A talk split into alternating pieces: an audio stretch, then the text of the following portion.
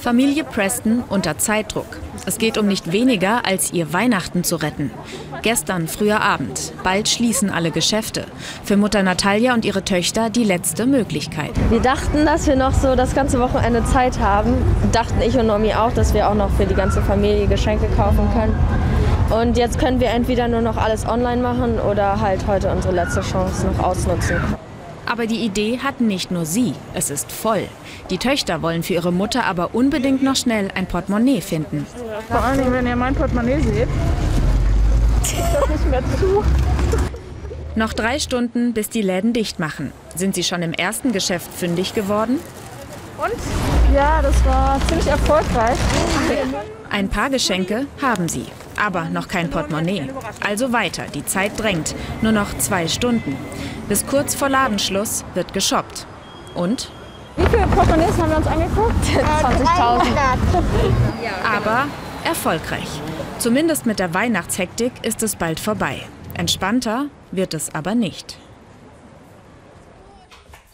Halb neun, der erste Morgen des Lockdown. Natalia und Joel sind schon wach. In einer halben Stunde beginnt die Schule, zumindest digital, denn auch die Schulen sind jetzt geschlossen. Noemi, bist du fertig? Die neunjährige Noemi hat sich noch nicht gerührt. Im Gegensatz zu den Handwerkern im Keller. Oh, was mit wieder jetzt? Die ist echt so super. Jetzt fängt wieder an. Corona-Lockdown. Das darf während des Unterrichts später nicht passieren. Noemi ist jetzt da, aber noch sehr müde.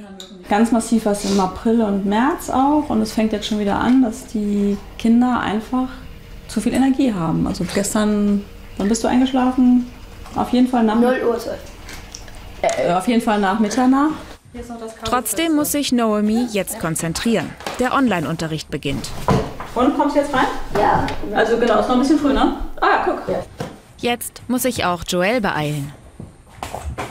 Wie viel Zeit hast du noch, bis es losgeht? Drei Minuten.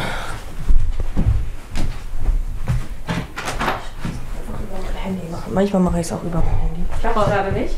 Nee, es klappt nicht. Doch als die Verbindung endlich steht, Mama, das ist so laut.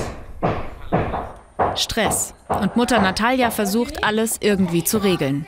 Der erneute Lockdown, schon wieder eine Ausnahmesituation. Und niemand weiß, wie lange das noch so weitergeht.